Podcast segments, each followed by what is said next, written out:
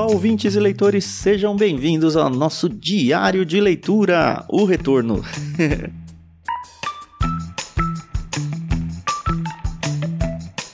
Eu sou o Thiago André Monteiro, arroba Vulgutan, estou aqui com a Carol Simão para a gente começar nossa aventura em Dois Irmãos de Milton Ratum. A bola da vez hoje é o enorme prólogo de duas páginas e o capítulo 1. Tudo bem, Carol? Tudo bem, então. Oi, pessoal, aqui é a Carol Simão.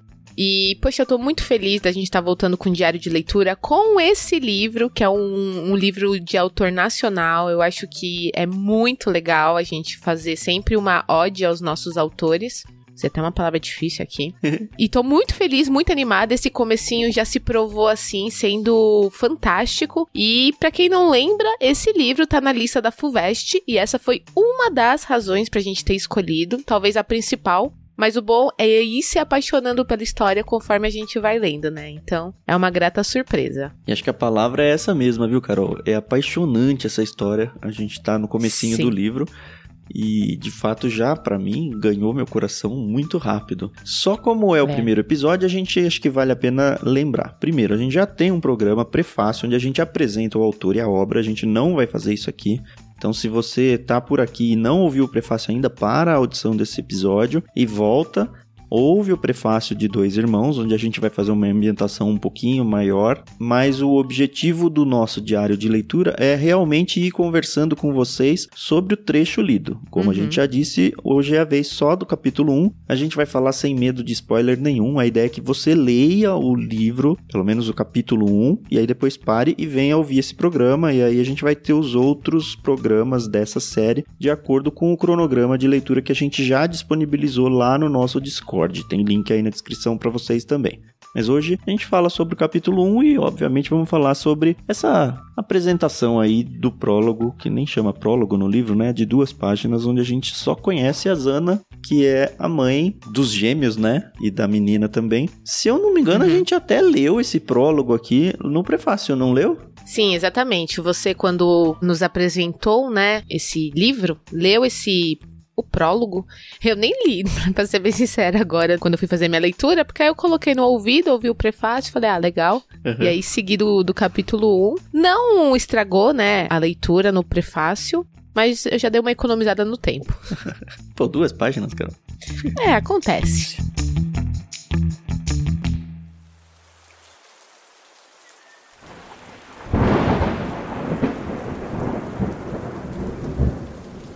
Mas vamos lá então. No prólogo a gente basicamente conhece a Zana, ela tá conversando com alguém que a gente não sabe muito bem quem é. No uhum. finalzinho uhum. da vida dela, ela tá aparentemente hospitalizada, mais ou menos narra a morte dela e as últimas palavras dela aí, ou pelo menos uma das últimas conversas. A única coisa que eu destaquei aqui foi ela dizendo: "Meus filhos já fizeram as pazes" e meio que morre com isso. Então você percebe que é algo que enfim, custou a vida toda dela aí, Sim. emocionalmente falando. É, eu acho interessante, já começando aqui com as minhas impressões. Eu tenho uma irmã gêmea, nós não somos idênticas e nem na personalidade, nem na aparência. Então eu nunca tive essa coisa, né, de ser confundida, apesar de ter muita gente que nos confunde. Não sei como, mas tudo bem. Mas a, a grande questão aqui é que a minha irmã, por muito tempo, não foi minha amiga nós éramos irmãs, entendeu? É então. Não rolava essa coisa da criança, amizade. Tá a gente tava sempre criança, criança. Hoje eu posso dizer que ela é uma das minhas melhores amigas. Não tem, assim, um dia que a gente fique sem se falar. A gente não consegue se ver todos os dias, né? Por causa de trabalho, rotina, e ela mora distante de mim. Uhum. Mas eu lembro que a gente se aproximou bastante quando ela se mudou para outra cidade. Ela morou no interior de São Paulo por alguns anos e ela casou, teve filhos. E aí eu lembro que eu sentia muita falta dela.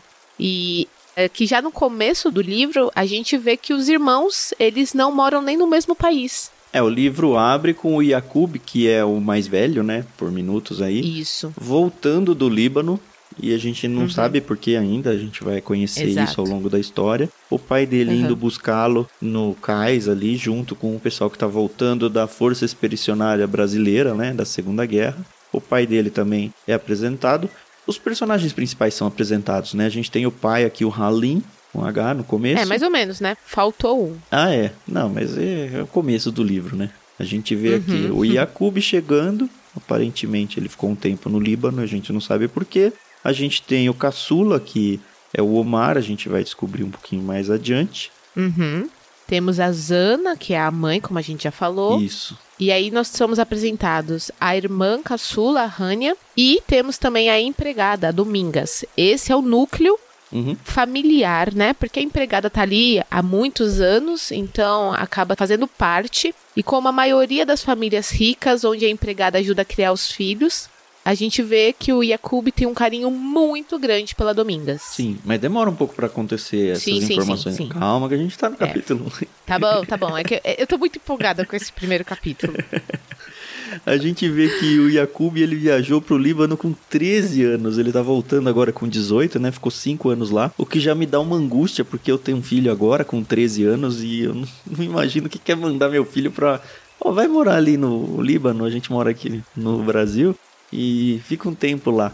A gente vai entender, uhum. a história vai mostrar pra gente o porquê que aconteceu isso, mas a gente uhum. percebe aí que coisas tristes, por exemplo, por pouco não esquecer o rosto do pai, os olhos do pai, o pai não por inteiro. É. Cara, que.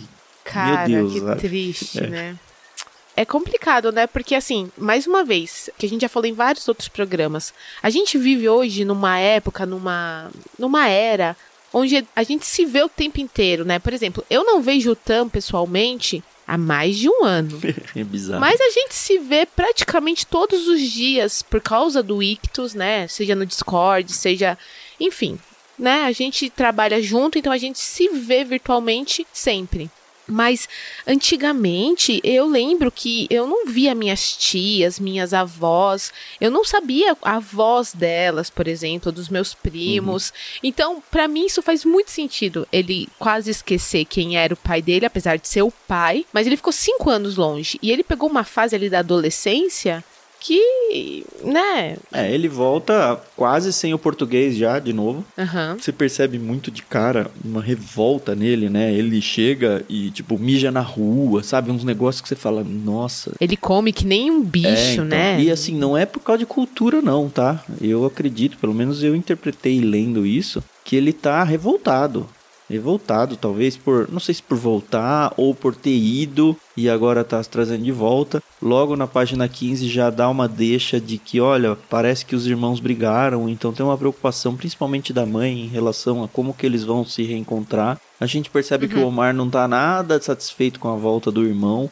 É tudo muito estranho, uhum. assim, sabe? É, não, deu uma coisa Sim. muito ruim aqui, a gente não sabe o que é ainda, mas o retorno dele tá meio traumático. É que assim, pelo que eu entendi aqui, a família que morava no Líbano, que era para onde o, o Yakub foi, era a família paterna. Isso. E eles não tinham, assim, condições bacanas de vida. Tanto que a Zana fala: Ah, eu não queria que ele fosse pra comunidade lá da sua família, que ele vai viver que nem um bicho tal. Então, pelo que eu entendi, a família lá uhum. do, do Halim não era uma família de posses no Líbano. E aí, também, pelo que eu entendi, os gêmeos, quando foram separados, o Yakub ficou chateado porque tinha que ir. E foi só ele, né? É, então. E o Omar ficou chateado porque ia ficar e não. Por que, que eu não vou pro Líbano? Por que, que tem que ser o Yakub? E o Yakub fica, por que, que eu tenho que ir pro Líbano? Por que, que não pode ser o Omar? Então você vê que falta aquele diálogo, né?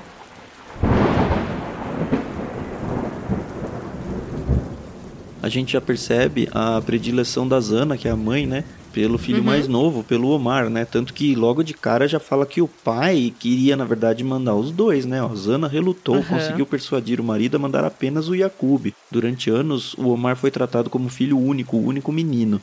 Isso vai trazer um peso para a família sem tamanho. Sem tamanho. E aí a gente vê no meio disso a Rania, que é a, a caçula, uhum que ela parece que tem um senso maior de que, poxa, eu tenho dois irmãos. Então, a gente percebe que quando o Yakub volta, ela que arruma o quarto e ela deixa exatamente igual o do Omar, com os mesmos móveis, com os mesmos itens, porque ela sabe que são dois seres Sim. humanos, né, diferentes, né? E eu já gostei do salto temporal aqui, porque a gente é apresentado quando os meninos têm 18 anos. Uhum. E aí a gente tá sabendo que o Yakub ficou fora cinco anos. Então, Isso. o que aconteceu de estopim foi quando eles tinham 13 anos. E aí a gente vai vendo aqui a narrativa do Milton. E aí eu fico pensando, eu tenho um sobrinho que vai fazer 13 anos. E eu fico pensando, meu Deus, não, não, não viva isso, não faça isso, pelo amor de Deus. Sabe? Eu acho que vale um disclaimer aqui, Carol, porque talvez alguém pode estar perdido, né? Você falou ah, a, Rania, ela é a caçula. Ela de fato é a caçula, né? A filha mais nova. Mas Sim. o gêmeo mais novo é chamado de caçula, né? Quase intercambiavelmente Isso. com o nome Omar. Então, Exato. entendam essa diferenciação. Eu, quando fala o caçula, na verdade ele é o irmão do meio, né? É o, é o caçula entre os gêmeos e a Rania é a caçula mesmo. Isso aí.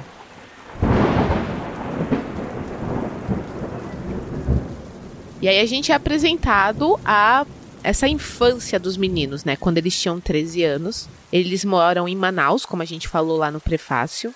A família deles mora ali numa comunidade que tem muitos imigrantes, né? Tem uma galera que trabalha muito duro. O pai deles trabalha muito duro. Eu achei muito legal a descrição do trabalho do pai, que ele faz de um tudo e ele sempre tenta chegar na frente para poder vender as coisas. Então, ele é aquele imigrante que a gente encontra ainda no centro de São Paulo, que é bom de negócio e que tá vendendo muambinhas, essas coisas. Uhum.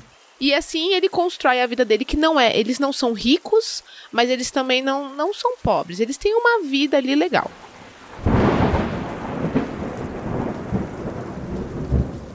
E pensando nessas memórias de infância, o livro já ganha a gente pelo saudosismo das palavras, assim. A gente fica muito ligado realmente à história. Eu gostei muito de ler esse trecho que a Carol mencionou aí, de Assim, obviamente a minha infância não tem nada a ver com a infância deles, mas uhum. o saudosismo de lembrar da infância é muito colado com o saudosismo que o autor traz deles. Então, cada um de nós vivendo, seja lá o que a gente tenha vivido, com certeza traz com muito carinho algumas histórias, algumas memórias de quando a gente era criança. E eu acho que o autor mata pau em fazer a gente se lembrar de tempos que normalmente a gente não para para pensar ele faz isso muito bem com a família aí do Halem.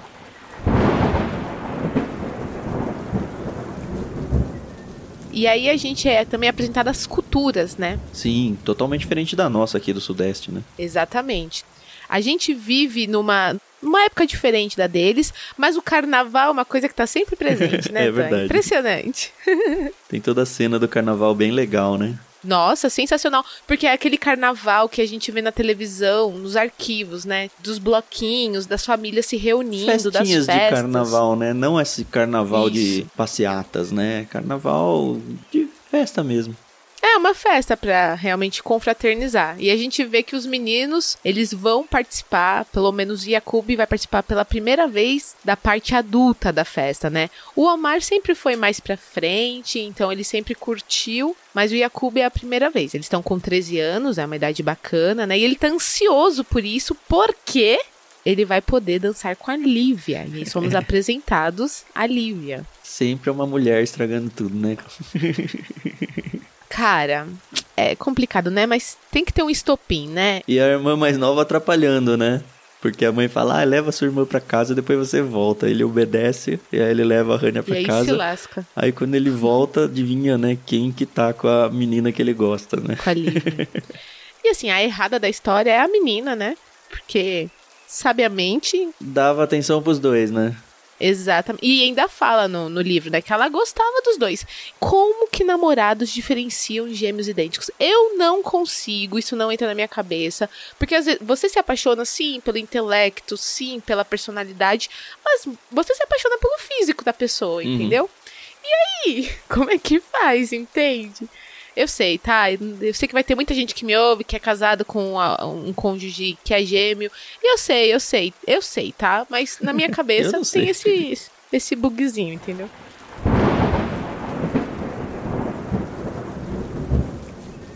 É, a personalidade dos dois é muito diferente, né? A gente percebe muito. que o, o, Omar, ele é todo dado, expansivo, uhum. é, enfim, é o cara da galera. Enquanto uhum. o Yakub, ele é mais reservado. Talvez as pessoas tenham ele como um pouco mais respeitável, mais responsável, tanto que é ele que leva a irmã para casa, né? E até nessa interação com a Lívia, a gente percebe que é muito mais natural o Omar ter ali toda a desenvoltura de se relacionar com ela ali, do que uhum. o Yakub, que é todo retraído.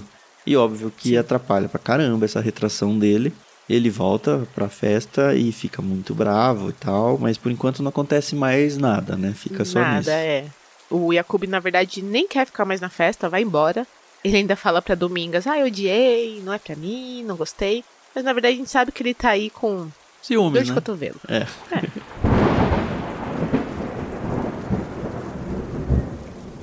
E aí a gente começa a ver, não mais os 13 anos, mas a gente começa a ver eles agora com 18 anos. Vai voltar ainda. Eu acho legal isso na história. Saltos, que né? vai e vem, vai e vem. E você entende. O nosso cérebro, ele é demais, né? é só você dar um comando ali para ele e ele começa a entender e absorver. É um alt tab funcional ali, né? Muito bom. E aí a gente vê que o Yakub, ele tá aquele bicho do mato. O irmão, quando o revê, não tem, assim, reação, não dá nenhum oi, não abraça. Só fala assim: ah, você tá aí? Beleza. Fica lá emburradão. É, Mano, na real, sabe? ele nem tá, né? Ele, tipo, a família toda pronta para receber, ele chega para jantar, sabe? E trata como se não E fica lá, nada, né? menininho, né? Ah, é moleque, é moleque, moleque.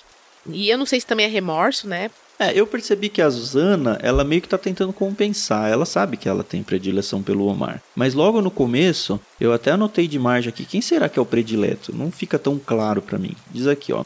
Meu menino vai dormir com as minhas letras, com a minha caligrafia. Ela dizia isso na presença do caçula, que enciumado perguntava: quando ele vai chegar? Por que ele ficou tanto tempo no Líbano? Zana não lhe respondia, talvez porque também para ela era inexplicável o fato de Yakub ter passado tantos anos longe dela. E aí eu falei, nossa, será que o Yakub é o preferido da Zana? Mas rapidinho a gente percebe que não. Eu acho que é só ela tentando, talvez até se convencer de que o filho é importante para ela também, né? Pode ser, pode ser, exatamente, né? É complicado, né? E a gente vê que ela começa a observar a cicatriz, né? E aí então nós sabemos, descobrimos que o Yakub tem uma cicatriz. No rosto. Isso aí é um ponto importante, exato.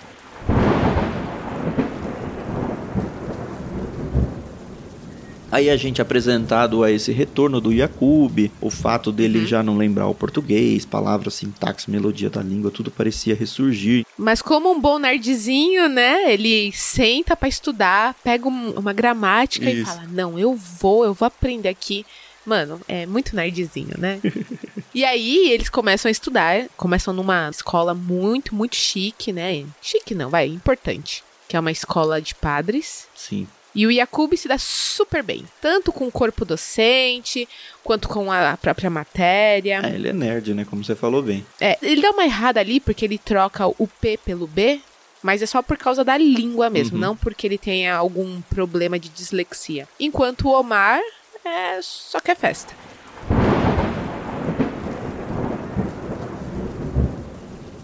E aí é apresentado a história da cicatriz, né? Começa que foi Domingas quem me contou a história da cicatriz no rosto do Yakub. É interessante uhum. porque o narrador, a gente não sabe quem é até aqui. Mas a gente sabe que é muito mais novo. É, é um narrador personagem, isso é bem claro. Uhum. É alguém que tá no núcleo, mas não é nenhum desses que a gente falou agora. Pelo menos até Isso. agora, né? E demora muito. Na verdade, esse capítulo não vai falar pra gente ainda quem é o narrador. A gente vai descobrir isso bem mais pra frente. Mas ele fala que a Domingas é muito importante para ele. Que isso. sem ela ele não existiria. Indícios. Isso. É, isso aí. Bom, a história basicamente é, olha, as crianças elas tinham um sábado de cada mês onde uma vizinha lá organizava uma sessão de cinema em casa. E eu já fico imaginando vendo esses filmes antigos, né? Essa uhum. esse acontecimento, né? Nossa, vamos fazer uma sessão de cinema. Era um projetor provavelmente muito ruim que projetava um filme no muro da casa, sabe? Mas era um uhum. acontecimento uhum. para as crianças ali da época. E de Sim. fato vão os dois irmãos gêmeos, aqui de novo a gente já voltou aí para perto dos 12, 13 anos deles. E aí a Lívia vai estar tá lá, né? E aí dá ruim. dá ruim porque quando acendem as luzes, percebem que a Lívia está dando um beijo no Yakub. E aí o Omar fica maluco, ensandecido. E assim, tem 13 anos, mas é, ele. Por viver livre, né? Então ele possivelmente tinha um físico muito bom. E aí, mano, presta atenção. Ele pega uma garrafa, ele quebra e taca no irmão. que isso, gente? Que absurdo. E aí fica aquela situação desesperadora, né? Ai, meu Deus do céu, o menino vai morrer, será que não vai? Vamos ajudar, leva no médico, não sei o quê. E lá o menino, né, sangrando. E assim, eu já vi cortes feios Sim. E eu, eu sei o quão desesperador é você ver aquele tantão de sangue. Se pega uma artéria, dependendo aí do lugar que é sangra mesmo, nossa, é. Não, e a é reação é da família é assustadora. Olha só, a cicatriz já começava a crescer no corpo de Jacob. A cicatriz, a dor e algum sentimento que ele não revelava e talvez desconhecesse. Não tornaram a falar um com o outro. Zana culpava Halim pela falta de mão firme na educação dos gêmeos. Ele discordava. Nada disso. Tu tratas o Omar como se ele fosse o nosso único filho. 13 pontos. O fio preto da costura parecia uma pata de caranguejeira. E aí, para somar tudo isso, né, a realidade escolar, que só quem viveu nos anos 80, que tá muito antes disso, né? Os mas quem viveu também. nos anos 80 entende bem isso daí, né? Uhum. Cara de lacral, diziam na escola. Bochecha de foice, os apelidos muitos. Todas as manhãs ele engolia os insultos, não reagia. Lembra que ele é um cara introspectivo, né? E pessoas introspectivas são as mais perigosas, tá? Falo isso porque eu sou um cara introspectivo. oh, meu né? Deus. Os pais tiveram de conviver com um filho silencioso. Temiam a reação de Jacob, temiam o pior, a violência dentro de casa. Então Halim decidiu a viagem, a separação, a distância que promete apagar o ódio, o ciúme e o ato que os engendrou. E na verdade, assim, é uma solução que, na minha cabeça, não é uma solução. Isso aqui é só você colocar numa panela de pressão que em algum momento isso vai estourar de novo. Exatamente. Vai estourar e vai ser muito pior, porque aí os sentimentos que estão ali dentro, né, guardados, eles começam a aflorar.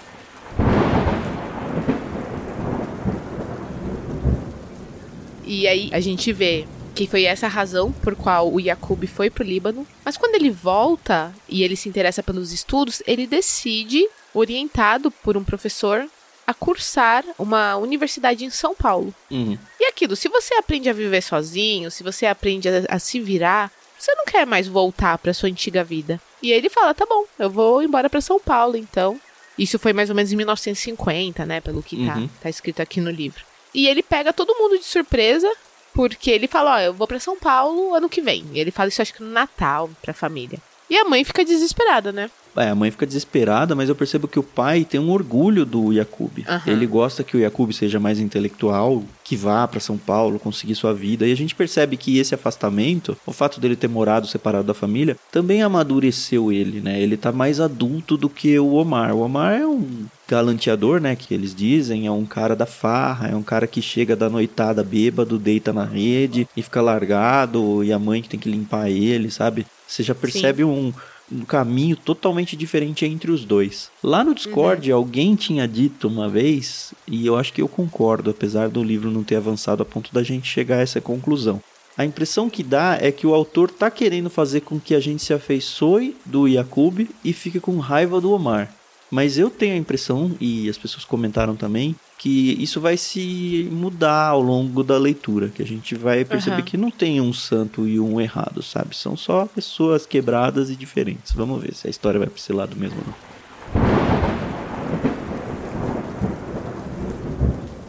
E complementando essa sua fala do Omar ser um galanteador, a gente também percebe aqui que o Yakub não fica para trás. Ele começa a despertar o interesse das meninas. Uhum. E ele fala, né, no livro, que só o olhar dele, o sorrisinho que ele dava, derretia as meninas. E no dia que ele vai embora para São Paulo, já tá tudo pronto, ele tá arrumado, chega a Lívia. Eu falei, Safada. mas safada, né? E ela chega assim, a roupa que ela tá usando, nossa, gente, pelo amor de Deus, isso aqui é 1950, tá? Eu não sei como é que os pais dela permitiam, né? Ela o atraiu para o quintal, eles ficaram ali nos risinhos, de repente sumiram.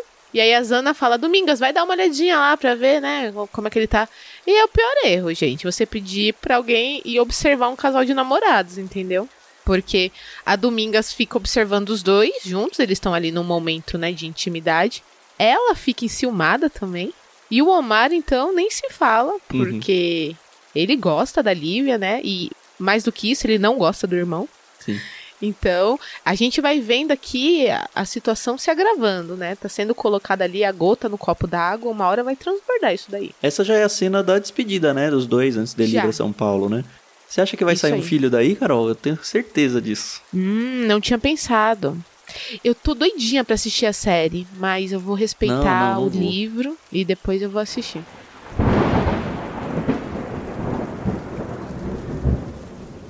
A gente pulou um detalhe importante na vida do Omar, né? Que eu acho que vai ser importante para a história dele, né? Ele bateu num professor de matemática na escola dele. Isso, o professor que incentivou o Yakub a ir para São Paulo. Isso, e aí ele foi expulso da escola de padres. Ele acaba indo uhum. para uma escola chamada de Galinheiro dos Vândalos, né? Que é. Isso. Enfim, é aquela beleza de escola que você já deve imaginar, né? Uhum. Mas ele fica super orgulhoso dele ter batido no professor e tal. A mãe, pra variar, passa pano, né? Tenta marcar uma reunião.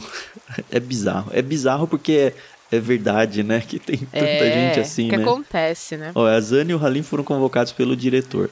Só ela foi. Ela e Domingas. Sua sombra serviu. Soltou cobras e lagartos nas ventas do irmão diretor. Que bizarro, né? O senhor não Nossa. sabia que o meu Omar adoeceu nos primeiros meses de vida? Por pouco não morreu, irmão. Só Deus sabe. Deus e a mãe. E aí ela fica tentando justificar o injustificável, sabe? É muito louco, mas não muda o fato de que ele acaba sendo expulso, vai pro tal do Liceu Rui Barbosa, o galinheiro dos vândalos, que é escrito como uma escória, né? A escória de Manaus o frequentava e eu me deixei arrastar pela torrente dos insensatos. A gente descobre que o narrador, que a gente não sabe quem é ainda, também frequenta essa escola do galinheiro dos vândalos. Isso. E aí, enfim, aparece um núcleo aí onde o caçula vai passar a sua vida escolar. Acredito que uhum. isso vai voltar ainda pra história, não sei. O que para mim é muito louco, né? Porque eu com 18 anos já tava na universidade. E aqui eles ainda estão estudando alguns anos, pelo visto, né? Porque uhum. se o Yakub voltou com 18 anos, para eles então entrarem na, na escola dos padres e tá aqui falando que o, o Omar repetiu dois ou três anos. Então, sei lá com quantos anos terminava o, o colégio. Eu, eu, sei que as coisas mudaram, mas uhum. essa parte eu não, não entendi muito bem. Mas tá bom. Não é nada que afete.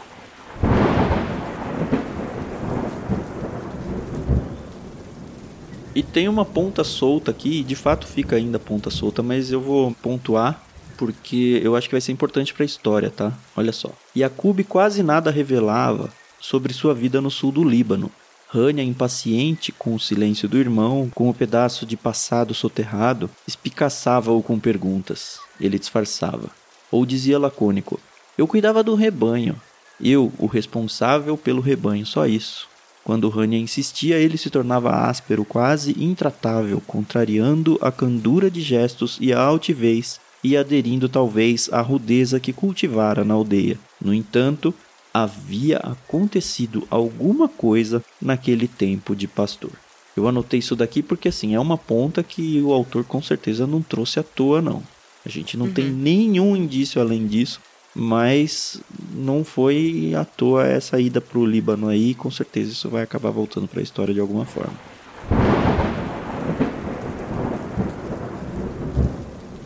Interessante. Ó, a Luísa que tá participando aqui com a gente no Discord, ela trouxe uma coisa que eu não tinha pensado. Ela pôs: o Yakub provavelmente entrou atrasado na escola por causa do tempo no Líbano. E aí, pensando que o Omar também era meio preguiçoso, possivelmente só foi pra escola quando o irmão chegou. Ela ainda fala: Eu imaginei ele sendo mais velho que os colegas. Então pode ser isso mesmo. Os uhum. dois podem ter entrado atrasados, né? Sim.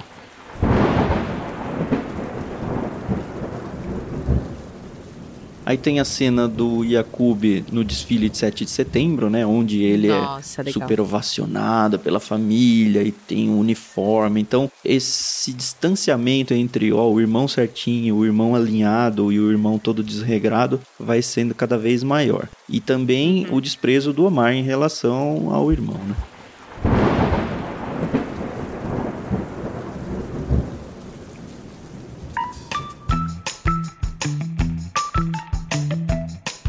É isso. Essa foi a primeira parte O livro é curtinho, né? Então a gente vai matar ele aí em alguns dias. Não li a última página, tá bom?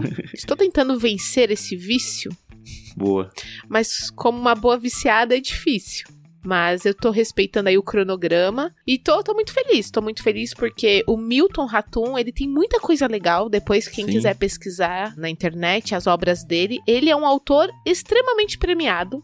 Os uhum. três primeiros romances dele ganharam prêmios, o que já diz muito.